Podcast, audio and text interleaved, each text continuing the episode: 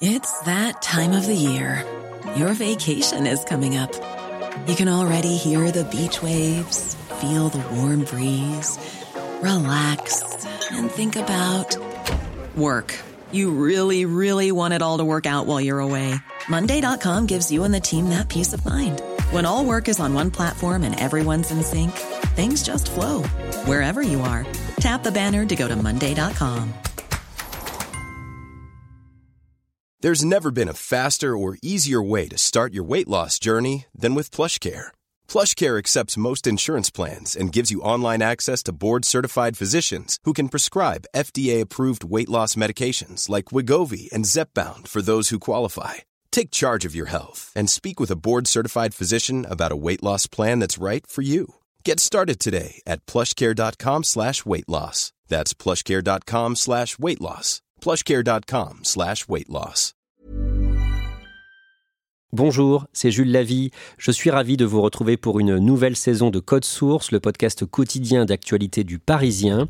Avec plus d'un million d'écoutes par mois, Code Source est l'un des podcasts les plus suivis en France. Merci de votre confiance. Ces derniers mois, deux affaires criminelles se sont télescopées. Après la disparition de Leslie et Kevin en novembre 2022, le Parisien a parlé de la grande tante de Leslie, la tante du père de Leslie, Marie-Thérèse Garcia, qui s'est impliquée dans les recherches. Elle a même lancé un appel dans les médias pour essayer de retrouver Onyx, le chien de Leslie, qui serait, lui, toujours en vie. Ah, moi, je garde espoir. C'est comme avec Leslie. Quoi qu'il arrive, il faut le retrouver. Il se trouve que cette grand-mère, âgée de 77 ans, surnommée par des proches Ma Dalton, est aujourd'hui la principale suspecte d'un meurtre, le meurtre d'une femme de 37 ans en 1995. Cet épisode de Code Source est raconté par Ronan Folgoas, journaliste au service police-justice du Parisien.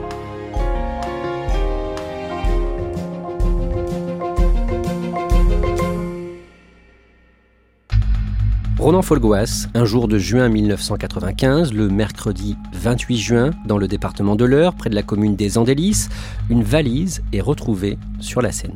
Oui, c'est une malle en fer et elle est retrouvée par un pêcheur qui est situé à proximité, qui est intrigué évidemment par cette malle en fer qui flotte euh, sur la Seine.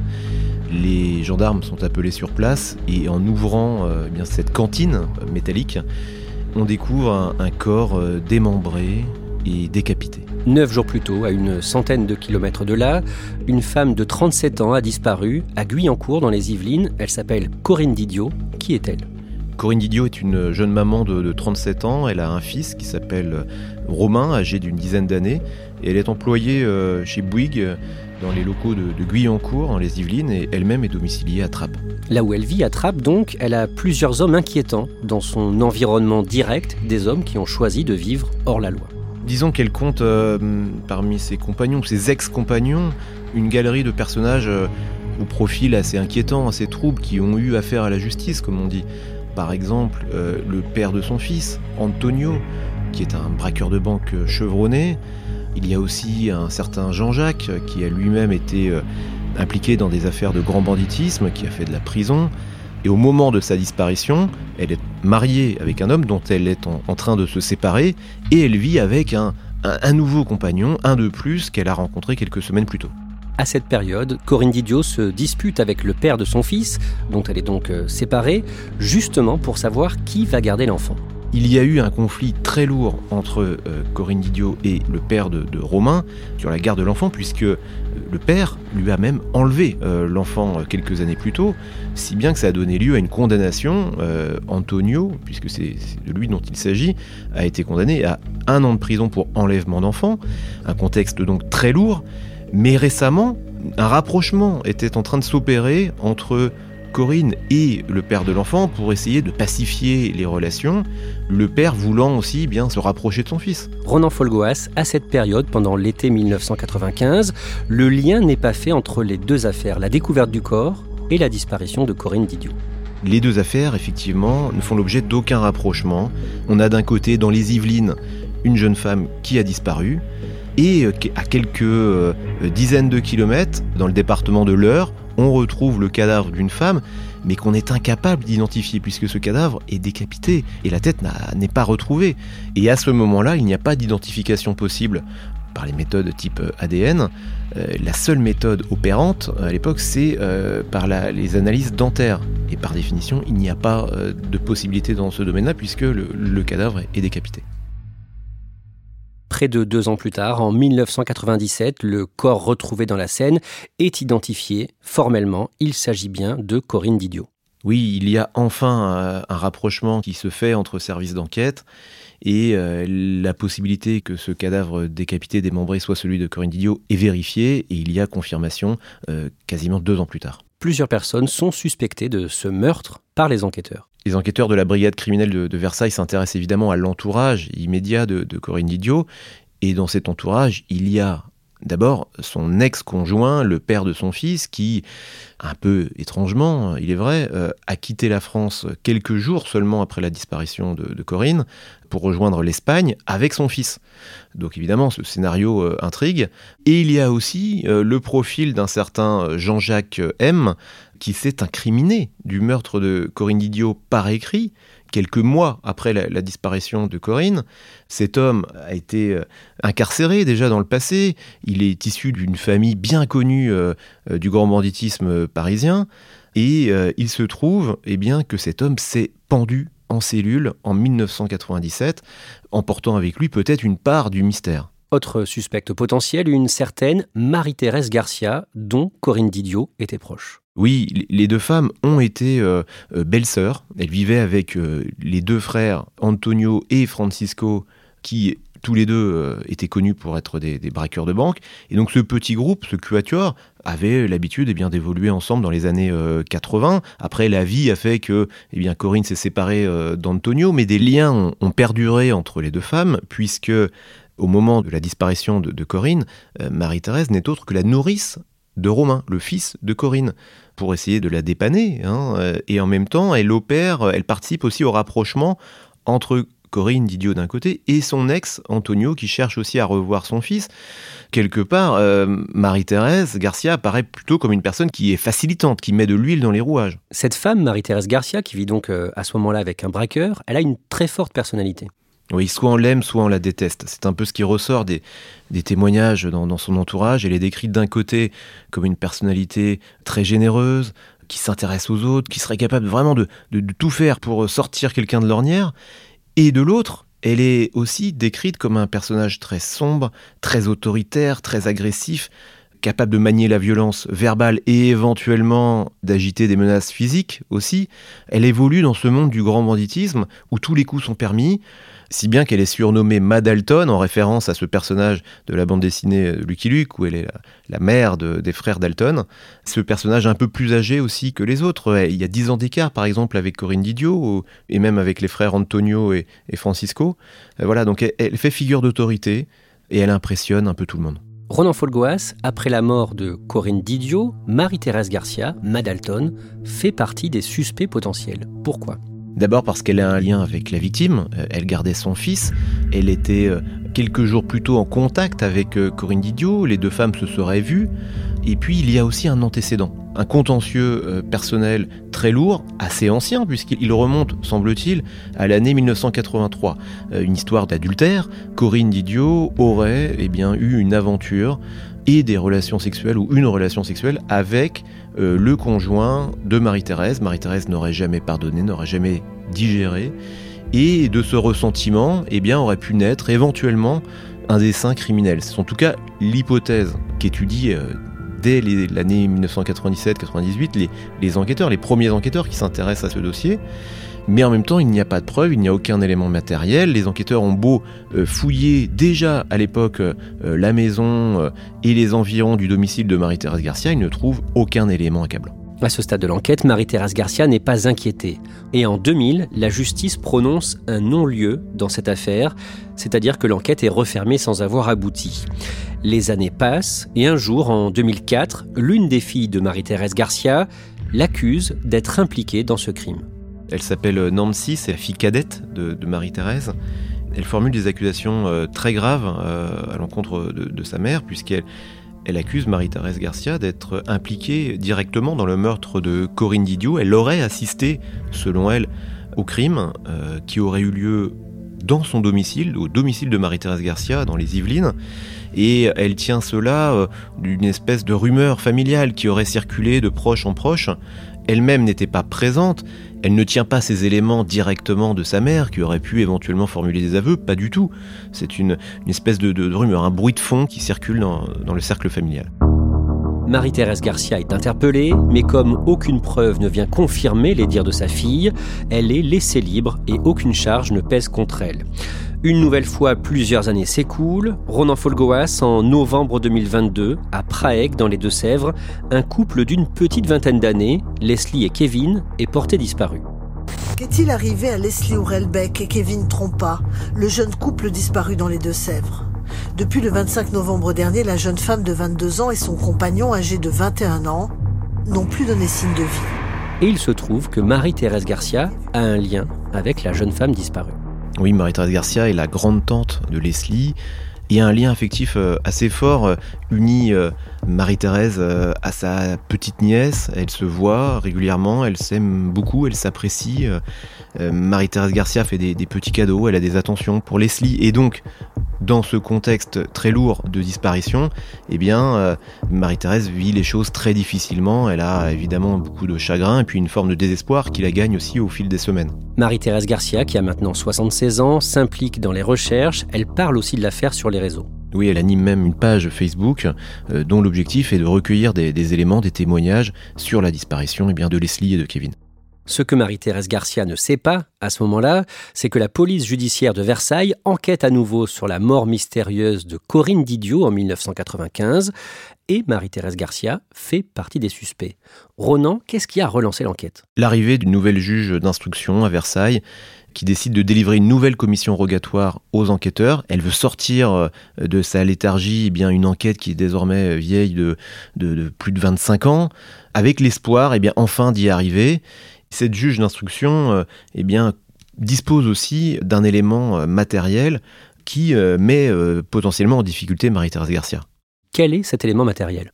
C'est une expertise génétique à laquelle Marie-Thérèse Garcia a accepté de se soumettre en 2017, qui a permis de déterminer que des poils retrouvés sur la malle dans laquelle était entreposé le, cadavre supplicié de Corinne Didio, eh bien, dans cette malle, il y avait des poils qui appartenaient à Marie-Thérèse Garcia, deux poils qui ont pu être identifiés formellement en 2017 et donc qui relient euh, matériellement euh, la victime à Marie-Thérèse Garcia.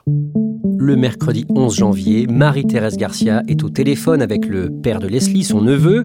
Il parle bien sûr de la disparition de Leslie et Kevin et le père de Leslie est sur écoute. Pour les besoins de l'enquête, les gendarmes de la section de recherche de Poitiers ont placé euh, les, proches des deux disparus, euh, Leslie d'un côté, Kevin de l'autre, sur écoute. C'est tout à fait classique. Et dans ce contexte, eh bien, la, grande-tante de Leslie formule des, menaces de représailles à l'encontre des coupables, des, personnes qui sont peut-être impliquées dans la disparition de, sa petite nièce, des personnes qui sont à l'époque recherchées euh, par les enquêteurs. Et elle dit il vaut mieux que les gendarmes les chopent avant qu'on sache qui c'est, parce que moi, je vais leur ramener, mais en morceaux, dans une valise. Voilà. Des, phrases, des phrases fortes euh, où il est question de, démembrement, de valise. Évidemment, euh, il est impossible de ne pas penser aussi à l'affaire du meurtre de Corinne Didio. Les enquêteurs qui travaillent sur l'affaire Leslie et Kevin transmettent cette information à leurs homologues en charge du dossier Corinne Didio, les policiers de la PJ de Versailles.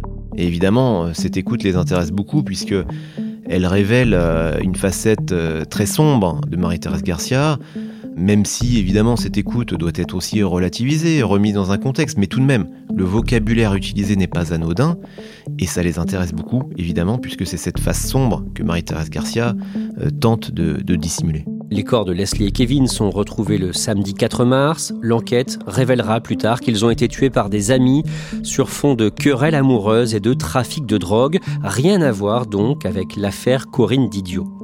Mais à la même période, le 6 mars, les enquêteurs vont inspecter à nouveau le pavillon de Marie-Thérèse Garcia, près de 28 ans après les faits. Ronan Folgoas, sa fille cadette, Nancy, a été réentendue par les enquêteurs et elle porte maintenant des accusations précises contre sa mère. Des accusations très précises et gravissimes avec un scénario assez détaillé puisqu'elle est capable de dire que, d'après ce qu'elle croit savoir, sa mère aurait assisté directement à l'étranglement de Corinne Didio, en présence de trois hommes, et que cet étranglement aurait été suivi eh d'une séance macabre qui aurait eu lieu au sous-sol du domicile, euh, qui aurait consisté eh bien, à, un démembrement de la victime. Il y aurait eu euh, des projections de sang évidemment un peu partout, et pourtant ce témoignage est aussi étudié avec beaucoup de prudence, puisqu'il s'inscrit dans un climat de haine farouche, réciproque, ancienne, entre justement Nancy et sa mère Marie-Thérèse, bien avant cette affaire Corinne Didio. Donc ces éléments sont étudiés avec prudence, mais ils intéressent évidemment très fortement les enquêteurs. Alors que donnent ces nouvelles recherches dans le pavillon de Marie-Thérèse Garcia à Saint-Hilarion? Lorsqu'ils arrivent sur place, les enquêteurs évidemment eh bien, se dirigent vers le sous-sol, avec en tête évidemment le, témoignage de Nancy, et ils inspectent les lieux avec un, produit, le, Blue Star, bien connu euh, des enquêteurs et des passionnés de faits divers, mais une version améliorée qui s'appelle le Blue Star Magnum, qui permet de détecter des traces encore plus anciennes, encore plus discrètes.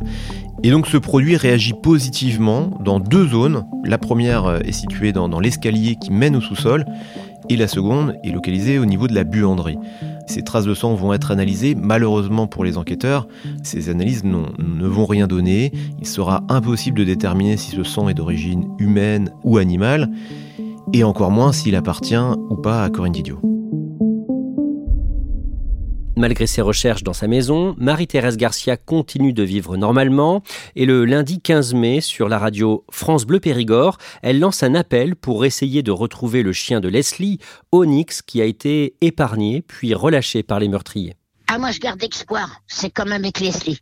Vous saviez, en janvier, ça faisait un mois qu'elle avait disparu. On savait qu'il y avait eu un drame. On n'est pas idiot quand même on arrive à un certain âge, on sait ce que c'est que la vie. Mais jusqu'à temps qu'on la retrouve, on a gardé espoir jusqu'au bout. Et là, c'est pareil.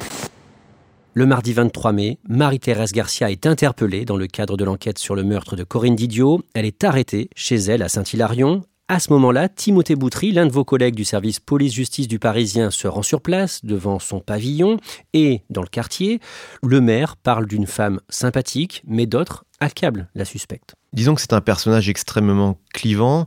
Par exemple, du côté de, sa fille aînée, les relations sont tout à fait cordiales et elle est perçue comme une personne euh, aidante, euh, souriante, euh, très aimable. Et de l'autre, du côté évidemment de, sa fille cadette, et même d'autres personnes de, son entourage. C'est une personnalité qui peut se montrer très agressive, qui a besoin d'avoir le contrôle, qui s'immisce dans toutes les, failles, toutes les brèches de la vie intime des gens pour mieux les contrôler. C'est en tout cas comme ça qu'elle est, perçue aussi.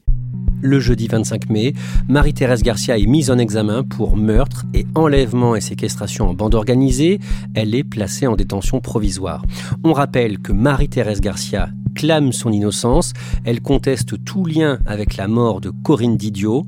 Ronan Folgoas, qu'est-ce qu'elle dit pour se défendre? Alors en garde à vue, Marie-Thérèse Garcia a balayé les, témoignages à charge euh, qui ont été recueillis euh, contre elle en, disant que c'était le fruit euh, probablement d'un contentieux personnel très lourd qui l'opposait à deux personnes, sa fille cadette d'un côté, son ex aussi Francisco qui lui aussi a témoigné. Deuxièmement, il y a la question des, des poils, élément très embarrassant évidemment pour Marie-Thérèse Garcia. Et là, elle fait observer que eh bien, ces poils retrouvés ont peut-être été transférés involontairement par une tierce personne puisqu'il faut savoir que sur cette malle, les poils d'Antonio, l'ex de Corinne, qui était proche également de, Marie-Thérèse Garcia, ont été retrouvés, identifiés sur cette malle. Donc cet argument n'est pas complètement inopérant. Euh, peut-être effectivement euh, que euh, Antonio, lors d'une rencontre quelques jours avant la, mort de Corinne Didio, a pu involontairement recueillir des deux, deux trois poils de, de Marie-Thérèse Garcia et ensuite les transférer sur cette malle, sous réserve qu'il était effectivement présent ce jour-là. Et puis dernier point, il y a la question de ce mobile, cette vengeance d'une femme trompée euh, plusieurs années avant. Hein. On parle là euh, de, l'année 82-83. L'une des avocates de Marie-Thérèse Garcia, maître Sandrine Pégan, estime que ce mobile ne tient pas la route. On ne peut pas imaginer qu'une femme euh, trompée comme ça ait mûri, fermenté une espèce de vengeance qui aurait abouti sur un projet criminel 13 ans plus tard. Ça paraît c'est vrai, un peu disproportionné. Marie-Thérèse Garcia est mise en examen pour euh, meurtre et enlèvement et séquestration en bande organisée. D'après la justice, il y a donc plusieurs personnes impliquées dans ce crime. C'est une qualification qui laisse ouverte l'hypothèse effectivement d'une organisation euh, dans laquelle Marie-Thérèse Garcia aurait pris part, mais dans quel rôle euh, est-elle la commanditaire ou aurait-elle au contraire juste prêté main forte? Là, il est beaucoup trop tôt pour le dire. C'est tout l'enjeu de l'information judiciaire et de l'enquête qui ne fait finalement que commencer.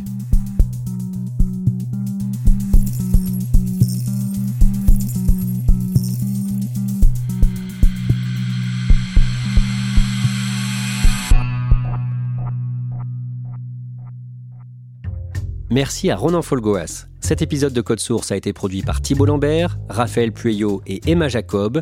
Réalisation Julien Moncouquiole. Code Source est le podcast quotidien d'actualité du Parisien. Nous publions un nouvel épisode chaque soir du lundi au vendredi. Si les affaires criminelles vous intéressent, n'hésitez pas à écouter également Crime Story, un nouveau podcast du Parisien.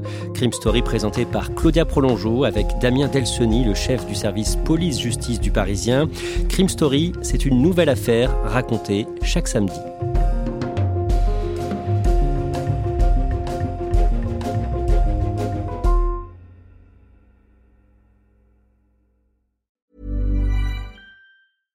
Even when we're on a budget, we still deserve nice things. Quince is a place to scoop up stunning high-end goods for 50 to 80% less than similar brands. They have buttery soft cashmere sweaters starting at $50, luxurious Italian leather bags, and so much more. Plus, Quince only works with factories that use safe, ethical, and responsible manufacturing. Get the high-end goods you'll love without the high price tag with Quince. Go to quince.com/style for free shipping and 365-day returns.